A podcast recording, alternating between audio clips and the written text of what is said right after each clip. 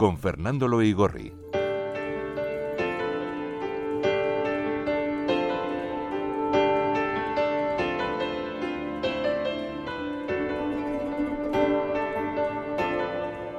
Vamos a visitar Fernando al señor Crab de Samuel Beckett. Quizás sea junto con Breck el más audaz y sagrado autor del siglo XX, en el sentido que Peter Brook otorgaba al término sagrado en relación con el teatro. Sí, hoy, hoy vamos a hablar de la última cinta de Crab, una de las piezas aparentemente cortas de Samuel Beckett. Cuando hablemos del tiempo escénico diré por qué he colocado este adverbio, ¿no? Aparentemente.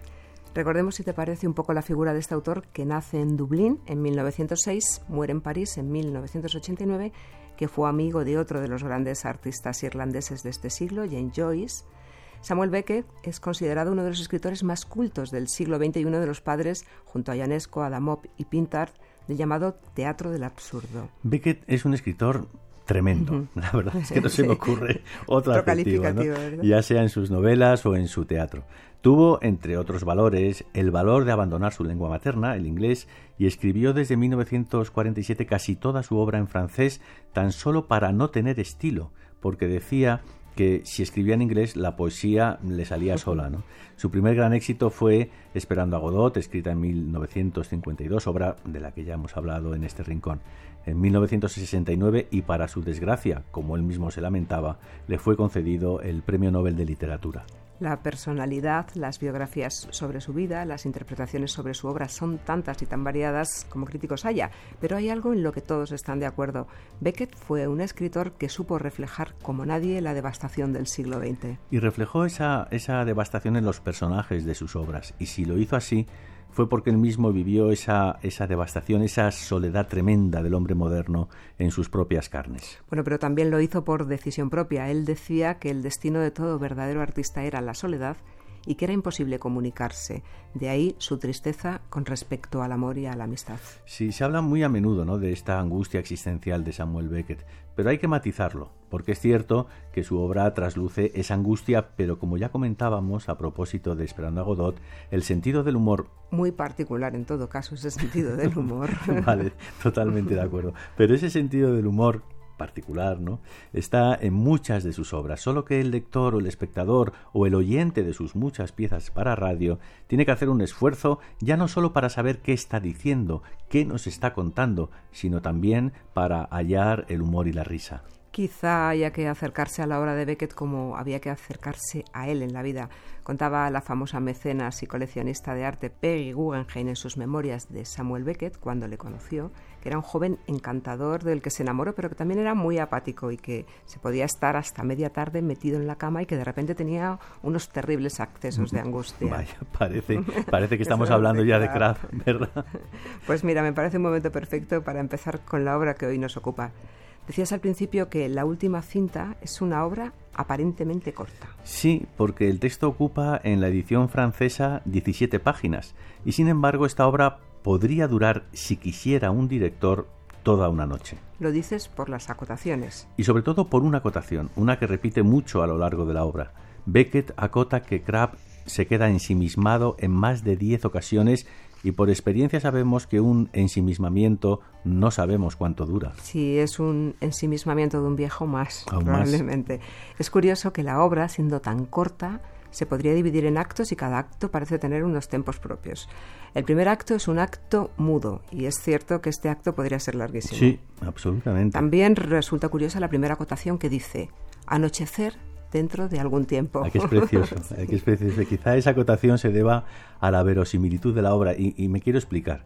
La última cinta de Crab tiene como una de sus acciones la escucha por parte del viejo Crab de una cinta magnetofónica que él mismo grabó hace 30 años. La obra la escribe Beckett en 1958. Bien, Crab cumple ese día 69 años y la cinta que va a escuchar es de cuando cumplió los 39, es decir, 30 años antes, cuando corría el año 1928. ¿Y qué ocurre? Que en aquellos años los magnetófonos de cinta magnética aún no se habían inventado. De hecho, los primeros ensayos empezaron a hacer en 1930. En todo caso, no deja de ser curioso que a lo que vamos a asistir es a un hecho que el mismo autor nos dice que aún no ha pasado. Eso es lo maravilloso de Beckett y que comentábamos al principio, ¿no? Exige a su interlocutor un esfuerzo. Nada es porque sí, nada es simple, sí sencillo, pero no simple. Pues bien, nos encontramos dentro de algún tiempo en el cuchitril del viejo Crap. Lo primero que nos llama la atención es el retrato terrible que nos hace del personaje. Todo en él es sucio, todo miserable, todo viejo. El único elemento de escenografía es una mesa de escritorio cuyos cajones se abren del lado del espectador y una silla. Crab está sentado al otro lado de la mesa. Como decía, todo este primer acto es un acto mudo en el que Crab nos muestra su torpeza en la búsqueda de una cinta magnetofónica y de un plátano.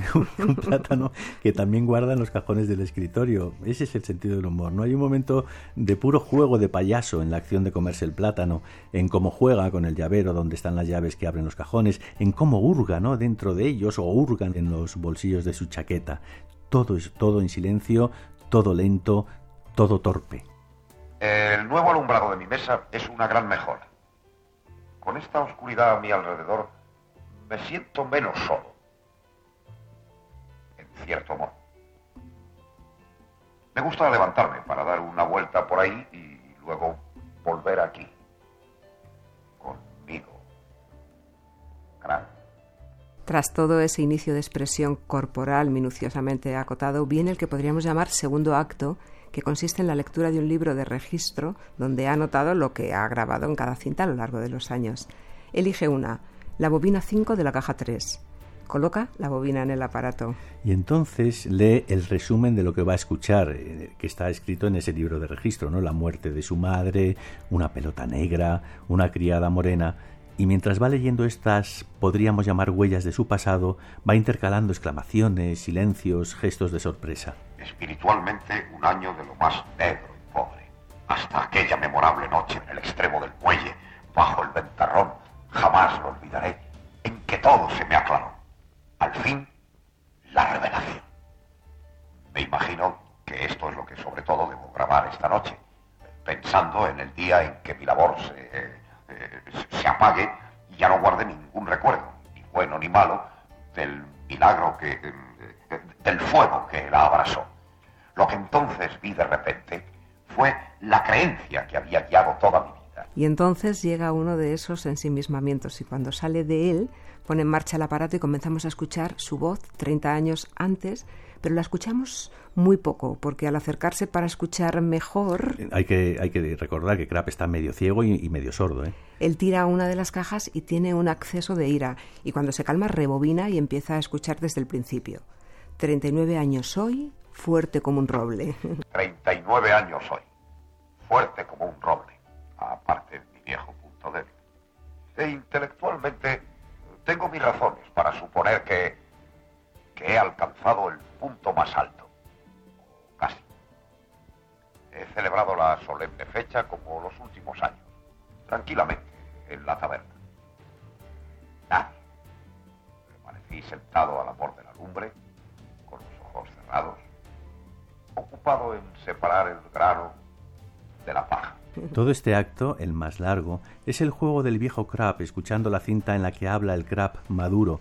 Y quizá los fragmentos que elige sean los fragmentos que elegiríamos a lo mejor cualquiera de nosotros si recordáramos en la vejez algo del padre, de la madre, de uno mismo y de una relación sexual o sentimental. Recuerdo sobre todo a una joven beldad morena, toda blancura y almidón, con un busto incomparable, que empujaba un coche de niño con capota negra, fúnebre a más no poder. Cada vez que yo miraba en su dirección, ella tenía los ojos puestos en mí. Me deslicé por encima de ella, el rostro contra sus senos, y la tocaba con la mano. Estábamos allí,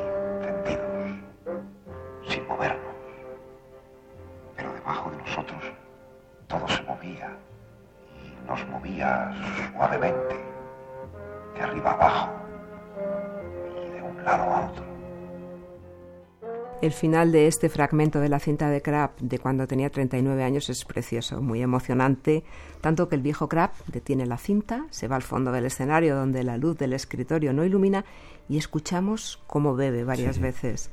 Luego vuelve y coloca una cinta virgen en el magnetófono. Acabo de escuchar a ese pobre cretino que tomaba por mí hace 30 años.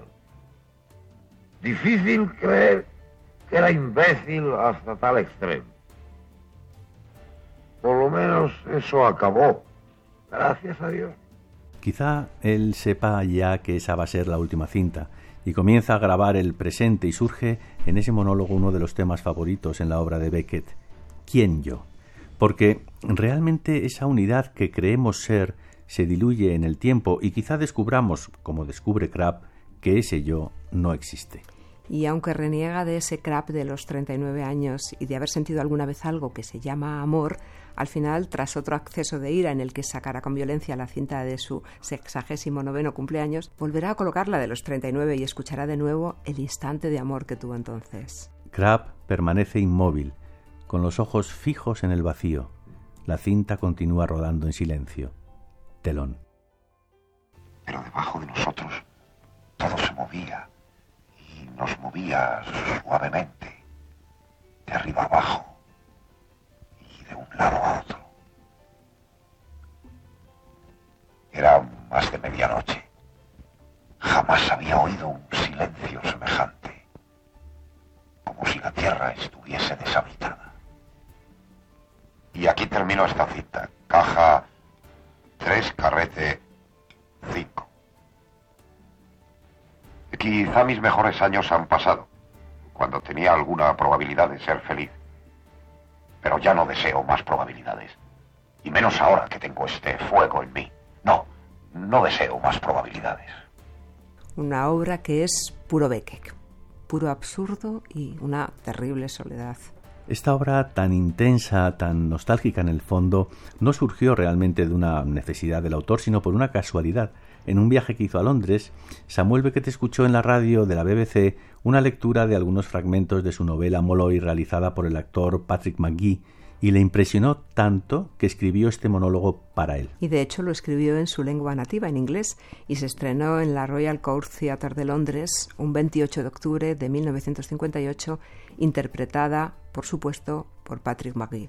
Aunque una de las interpretaciones más reconocidas de esta obra la hiciera el actor John Hart, muy conocido por su carrera cinematográfica, participó en películas tan famosas como Alien, es al que se le sale el bicho cuando está en la mesa, pues es ese como Alien o, Harry Potter. ¿no? En España, Fernando Fernán Gómez también la representó. Si quisieran leer una buena antología de piezas breves de Samuel Beckett, les recomiendo el libro Pavesas, editado por Tusquets en edición a cargo de Genaro Talents. En su introducción, Genaro Talens escribe: Entre la farsa y la tragedia, sus personajes, payasos, tarados físicos, con la elegancia de la miseria de Charlotte, esperan, siempre esperan, en una especie de tierra de nadie, sin saber muy bien cómo ni por qué. Como Krapp espera, con la mirada fija en el vacío, a que la bobina 5 de la caja 3 deje de girar en su viejo magnetofón.